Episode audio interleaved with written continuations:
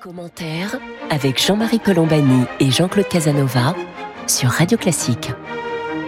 Bonjour et bienvenue dans Commentaire, euh, conversation hebdomadaire avec Jean-Claude Casanova. Nous sommes donc heureux de vous retrouver aujourd'hui. Nous sommes euh, aujourd'hui donc le 11 septembre, 20 ans après le 11 septembre 2001. 8h46, euh, heure de New York, l'heure à laquelle le premier avion euh, heurte euh, l'une des tours du World Trade Center et avec des conséquences que nous allons essayer d'évaluer aujourd'hui avec 20 ans donc de, de, recul, essentiellement sur l'action extérieure des États-Unis. D'ailleurs, on ne peut pas tout embrasser et il faudrait des heures pour parler de, de des conséquences de cet événement à, mains égards fondateurs. On, le, film de, des immédiats après 11 septembre est connu un mois après un mois après les attentats, donc intervention armée euh, en Afghanistan et très très vite, donc les talibans sont, sont chassés du pouvoir. Pourquoi? Parce que les talibans abritaient euh, les terroristes d'Al-Qaïda qui euh, étaient à l'origine de ces, de ces attentats. Euh, parmi les autres conséquences, il y a eu évidemment ensuite la guerre d'Irak. Ça, c'est un tout autre schéma en 2003, sous le prétexte fallacieux donc de la détention par Saddam Hussein d'armes de destruction massive. Et puis, 20 ans plus tard, donc nous en sommes au retrait. Des... Il y a eu entre-temps le chaos irakien qui est absolument monstrueux monstrueux en termes à la fois de pertes civiles et de, chaos politico-humanitaire en, en, général. Et puis il y a ce bilan que l'on peut faire aussi de la de l'intervention en Afghanistan avec le retour des talibans, donc le retour euh, de l'abri donné à un certain nombre de mouvements terroristes, probablement en tout cas. Euh, et puis cette sinistre comptabilité, euh, il y a eu un peu moins de 3000 morts au World Trade Center et il y aura un peu plus de 2500 soldats américains tués euh, en, opération en Afghanistan, sans compter évidemment les innombrables victimes civiles. Donc euh, on va essayer de brosser à grands traits quelques-unes des conséquences de cet événement que nous vivons encore aujourd'hui. Alain Frachon, peut-être Bonjour Jean-Marie. Qui nous accompagne aujourd'hui. Je rappelle que vous êtes éditorialiste au Monde, au journal Le Monde. Est-ce que, comment regardez-vous aujourd'hui cette, cette postérité, en quelque sorte, de, du 11 septembre? Eh bien, je, je crois qu'en général, quand on dresse un bilan, c'est que quelque chose se termine, c'est qu'un moment s'achève, une époque se termine, et, et précisément ce qui me frappe, c'est que non, nous sommes toujours dans l'onde de choc du 11 septembre 2001. La brutalisation, une forme de brutalisation s'est installée dans les démocraties libérales, par exemple, mais ailleurs aussi dans le monde. Nous sommes toujours, chaque fois que nous prenons l'avion, dans le lendemain immédiat du 11 septembre. Nous sommes toujours dans un moment où euh, la vie quotidienne est marquée par notre perméabilité à, au terrorisme. La vie quotidienne est marquée par cette, cette, ce sentiment d'une fragilité au terrorisme. La vie juridique, le niveau des libertés publiques a été aussi marqué et reste marqué par notre perméabilité au terrorisme, en ce sens où partout dans le monde occidental, des mesures d'exception ont été prises et elles sont toujours là. Probablement à raison, vous diront les policiers ou voire les magistrats, mais enfin, on n'en a pas fini de ce point de vue avec le, le 11 septembre. On est toujours en plein dans l'onde de choc. Euh, voilà ce qu'il me semble. Et de ce point de vue, les États-Unis auraient bien aimé, le président Biden aurait bien aimé dire, ben voilà, c'est fini. C'est moi qui termine le 11 septembre. Je termine en me retirant d'Afghanistan parce que nous avons gagné. Et précisément, la manière dont se passe ce retrait montre la permanence du terrorisme. Il y a, on pourra parler aussi, à mon avis, de bien d'autres conséquences profondes, structurelles, qui ont été apportées par le 11 septembre et qui marquent nos sociétés, voire nos vies quotidiennes dans les démocraties libérales occidentales. Donc, nous sommes dans l'ongle de choc. Ce n'est pas fini. Cet attentat monstrueux a ouvert le 21e siècle et je crois qu'on ne peut pas dire que l'affaire est terminée parce qu'on célèbre le 20e anniversaire. Jean-Claude Casanova. Oui, si on replace l'événement dans l'histoire américaine, c'est extrêmement important parce que c'est la deuxième intervention extérieure qui se soit produite aux États-Unis. La première a été 1812 quand assez imprudemment, en même temps que Napoléon attaquait la Russie, les États-Unis ont attaqué les Anglais au Canada. Et ils ont perdu la guerre, et les Anglais sont même allés jusqu'à Washington et ont brûlé la Maison Blanche. Et il y avait aux États-Unis l'idée que l'Amérique était construite sur une colline radieuse et que pour avoir la paix éternelle, elle ne devait pas se mêler du monde extérieur. Et, d'une certaine façon, le 11 septembre fait renaître, fait renaître cette idée parce que c'est une extraordinaire. Ben Laden est un homme de génie, c'est un criminel de génie parce que il a produit une mutation technique. Le terrorisme habituellement se produisait euh, sur place, c'est-à-dire que il y avait des émeutes, des violences, des bombes euh, sur place, mais on n'allait pas à des kilomètres de distance euh, faire exploser deux, deux immeubles, deux gigantesques immeubles américains.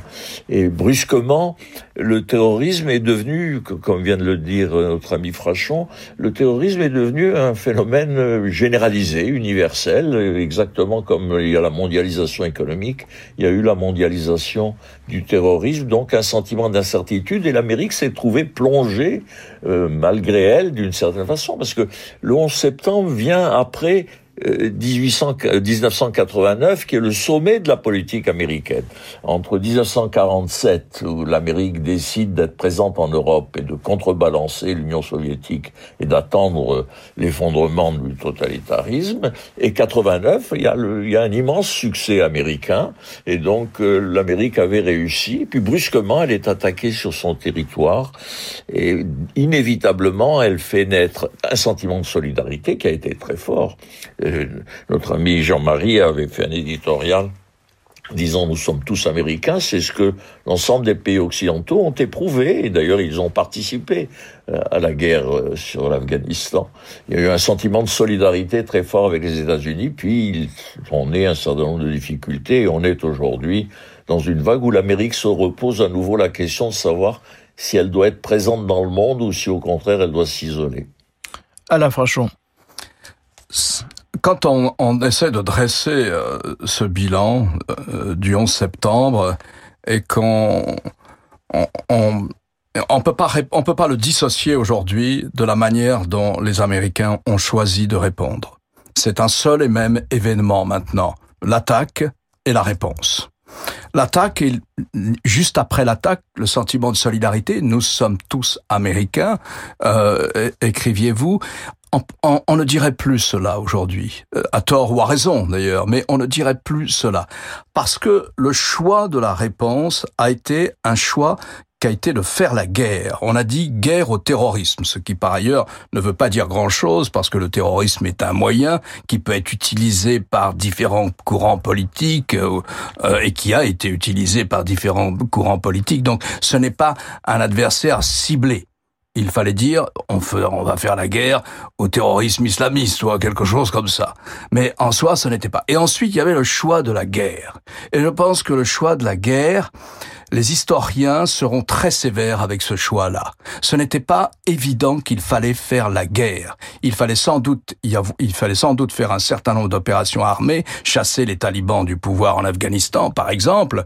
Mais cela s'est fait, je, je le rappelle, cela s'est fait avec l'aide de l'opposition armée aux talibans, qu'on appelait à l'époque l'Alliance du Nord, dont le chef d'ailleurs avait été assassiné juste avant les attentats du 11 septembre, le chef, le commandant Massoud, mais il y avait une opposition armée aux talibans, et c'est cette opposition armée qui fait la guerre à pied, qui mène la campagne à pied, cependant que les pays de l'OTAN mènent une grande campagne, une, mènent une campagne de bombardement aérien, très rapide d'ailleurs, ça n'a pas pris longtemps.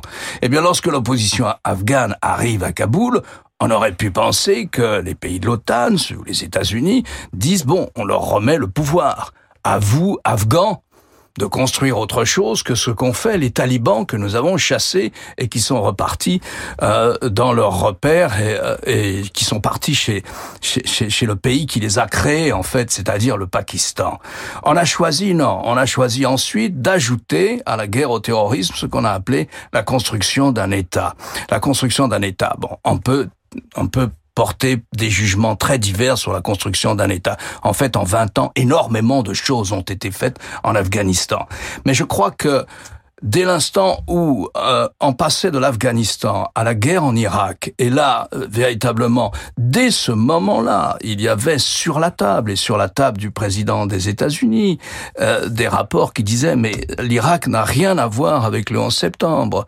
L'argument des armes de destruction massive que posséderait l'Irak est un argument véritablement très léger et très fragile, puisque les inspecteurs du désarmement des Nations Unies, qui ont travaillé dix ans dans ce pays, nous disent et nous reconfirment, et notamment leur chef, le Suédois Hans Blick, il n'y a pas d'armes de destruction massive en Irak. L'idée même que Saddam Hussein aurait été complice d'une manière ou d'une autre, ou pourrait le devenir d'Al-Qaïda, ne tient pas une seconde la route. Saddam Hussein, c'était l'opposé euh, d'Al-Qaïda sur le plan idéologique.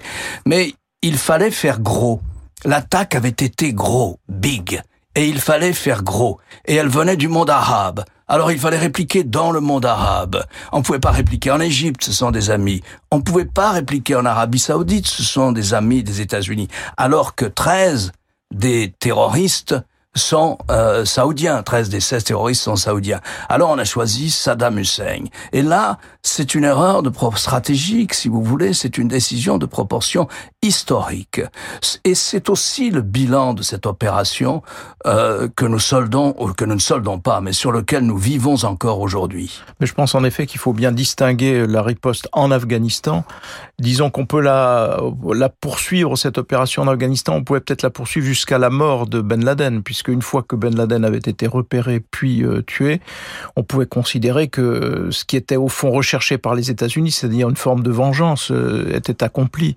Et donc en effet, l'erreur stratégique, c'est d'y avoir mêlé, euh, mêlé évidemment l'Irak, ce qui change complètement la, donne et ce qui nous, nous ramène à une problématique plus, plus vaste, puisque au départ, le président Bush est comme tout le monde, il est un petit peu sur le repli, et puis il va être entraîné dans cette surenchère par des forces euh, conservatrices, qu'on appellera ensuite les néoconservateurs, et qui ont dans l'idée, en effet, qu'il faut installer, construire des pays, construire des démocraties, et c'est là peut-être que les États-Unis s'engagent dans une, dans une impasse dont ils ne sont malheureusement pas sortis, et, et nous avec eux.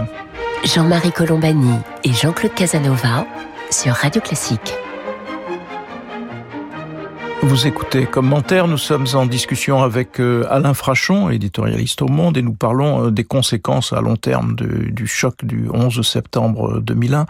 Euh, Jean-Claude Casanova, nous étions, nous reparlions de cette funeste erreur qu'a été l'intervention en Irak. Et d'ailleurs qui, a, qui nous a valu, on parlait de la solidarité que nous avions euh, exprimée euh, au moment du 11 septembre, mais après le refus euh, de la France notamment d'intervenir en Irak, on a eu aux États-Unis une période de ce que l'on a appelé le French bashing, c'est-à-dire où les Français étaient dénoncés comme au fond entre guillemets des traîtres ce qui permet de mesurer le consensus qu'il y avait à l'époque aux États-Unis pour continuer à faire, à, faire la guerre. Jean-Claude Casanova. Oui, mais c'est dans la nature des démocraties de vouloir exporter leur régime. Je rappelle que c'est la France qui a commencé en 1792.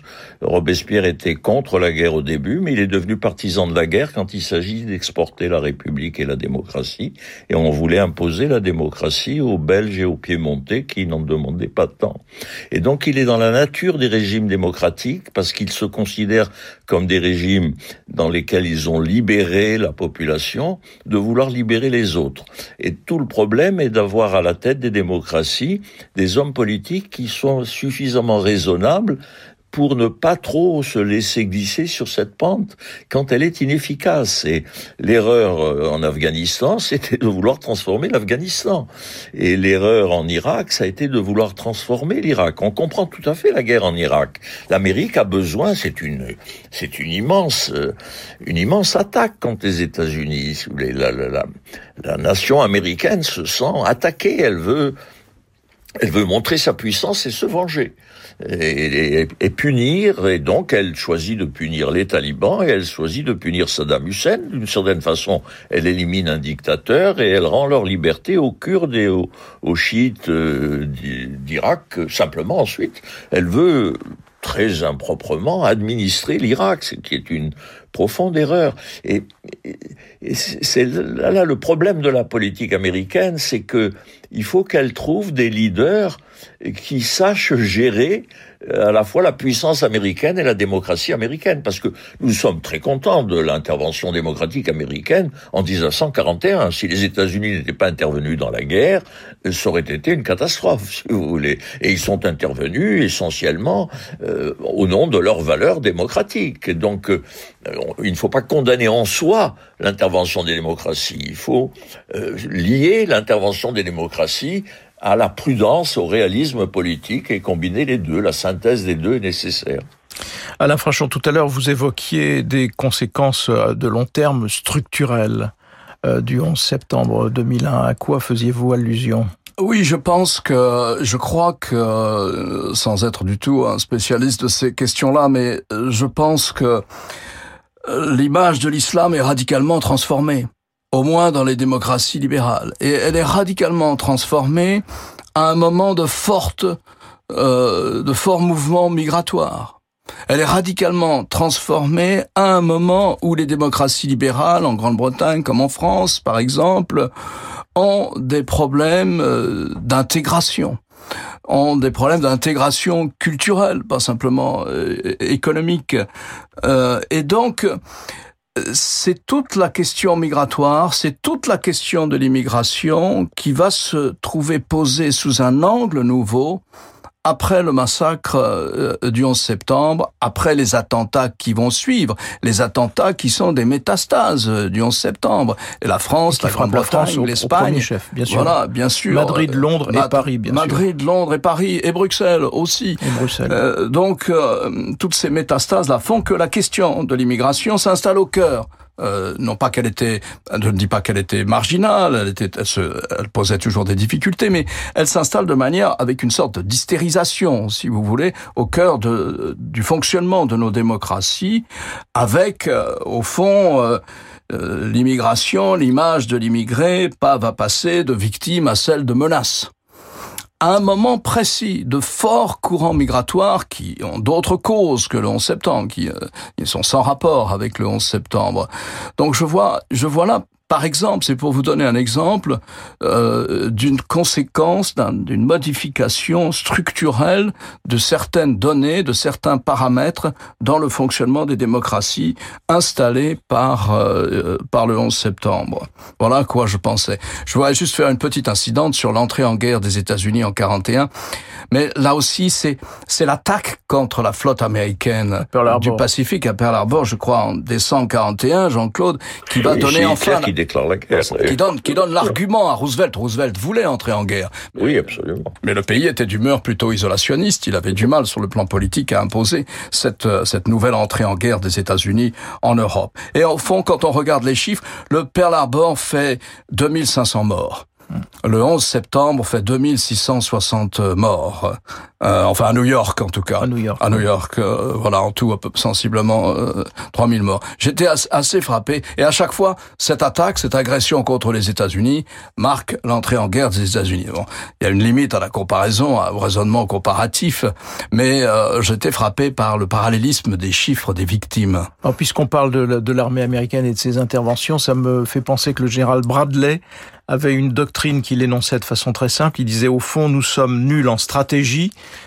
mais nous sommes des géants et des génies en logistique. Et donc je pense que ça s'applique toujours, parce que la stratégie américaine, euh, que ce soit en Afghanistan à long terme ou en Irak, a été absolument non seulement nullissime, mais, inexistante, et ça a produit l'inverse de ce que les États-Unis souhaitaient. Par exemple, ils désignaient l'Iran comme la puissance menaçante, alors qu'ils ont tout fait pour que leur intervention a pour conséquence que l'Irak soit devenu un satellite de l'Iran, donc à renforcer la main de l'Iran, euh, au contraire. Et en revanche, sur le plan logistique, on l'évoquait tout à l'heure, euh, un mois seulement après la chute des, tours jumelles à New York, euh, l'intervention armée se déroule en Afghanistan avec le, succès que l'on sait. Donc, et d'une certaine façon, là, Kaboul, on peut aussi regarder comme un succès logistique le fait d'avoir pu évacuer 120 000 personnes en, si peu de temps, mais euh, avec comme toile de fond un, désert stratégique. Et donc, ça reste toujours vrai, Jean-Claude Casanova, sur cette... Mais les, Américains n'aiment pas trop. Je, lisais récemment que Biden, au moment de l'Afghanistan avait dit à Holbrooke, qui était chargé d'une mission pour euh, régler les problèmes afghans, je n'ai pas envie de faire tuer des jeunes Américains pour libérer les femmes afghanes. C'est mot, mot, mot, sa citation, c'est cité par Holbrooke. Donc il y a l'idée quand même que c'est bien d'intervenir à l'extérieur, c'est parfois nécessaire, mais il doit y avoir une limite. Et l'Amérique devrait s'inspirer de ce qu'a été l'Angleterre. L'Angleterre a été une, grande puissance d'intervention libérale, mais elle essayait de ne pas intervenir directement. Elle intervenait avec sa flotte, euh, donc les Anglais restaient sur leur bateau et tiraient des coups de canon, où ils intervenaient en soutenant euh, d'une certaine façon d'autres puissances. Euh, L'Angleterre a fait la guerre à Napoléon en finançant les Autrichiens, les Russes et, les Prussiens et en essayant de faire tuer le moins d'Anglais possible. Et d'une certaine façon, si vous voulez, l'Amérique est, peut être victime d'une forme euh, d'idéalisme. Mon ami Asner avait dit ce qui menace les Américains, c'est le wilsonisme beauté, c'est-à-dire l'idéalisme moral euh, avec euh, une immense transplantation militaire, logistique, comme vous dites. Mais c'est extrêmement dangereux. Je crois que l'Afghanistan a été une erreur pas, de, punir les Afghans, pas de punir les Afghans d'avoir abrité les talibans et pas de punir les talibans, mais de vouloir transformer l'Afghanistan, ce qui dépassait l'entendement. Le, et d'une certaine façon, l'Amérique, je crois, continuera d'intervenir, mais elle interviendra. On l'a bien vu, Obama, finalement, la puissance militaire d'Obama, ça consiste à cibler des victimes par drone et autres, et avoir des forces spéciales, mais plus du tout d'aller envoyer des contingents occuper et transformer un pays. Juste un mot pour terminer, parce que nous arrivons au terme de cette conversation. Alain Frachon, est-ce qu'on peut inscrire euh, le droit d'ingérence comme l'une des victimes à long terme, au fond, paradoxalement, du 11 septembre? Oui, je crois qu'on peut tout à fait euh, dire cela l'opération irakienne, l'invasion de l'Irak, plus encore que l'invasion de l'Afghanistan, parce que en 20 ans, beaucoup de choses ont été faites en Afghanistan, sur le plan de l'éducation, de la santé, etc. Mais oui, je peux dire que le droit d'ingérence euh, a été euh, a été euh, certainement blessé à mort dans les sables de la Mésopotamie. Oui. Voilà un petit peu ce tour d'horizon que nous pouvions faire autour du, du de la de l'héritage du, du 11 septembre. Il y a aussi évidemment des conséquences très grandes sur la société américaine elle-même, et notamment euh, cette euh, solidarité qui a été euh, manifeste au moment des attentats dans une société qui aujourd'hui est plus plus divisée que jamais. Donc, est-ce que ça aussi c'est un enjeu post 11 septembre en, en trois mots, Alain Frachon? La polarisation de la vie politique américaine a été exacerbée encore. Il y a eu un bref moment bipartisan. Les deux partis sont d'accord sur l'Afghanistan, les deux partis sont d'accord sur l'Irak. Euh, on compte sur les doigts d'une seule main. Je crois qu'il y a deux sénateurs démocrates qui n'ont pas voté l'intervention euh, en, en, Irak. Et les deux partis sont d'accord pour une vaste loi d'investigation politique et judiciaire qu'on a appelée la législation patriote ou patriotique et qui restreignait singulièrement certaines libertés publiques ça n'a pas duré longtemps. On est revenu à une extrême bipolarisation de la vie politique. Comme jamais, comme, jamais, sans doute. Bien, merci Alain Frachon de nous avoir accompagnés aujourd'hui. Je rappelle qu'on peut vous retrouver dans, les, dans vos chroniques euh, au journal Le Monde. Merci à vous toutes et à vous tous de nous avoir prêté attention aujourd'hui. Jean-Claude Casanova et moi-même nous vous remercions donc et nous vous donnons rendez-vous samedi prochain pour une autre édition de commentaires.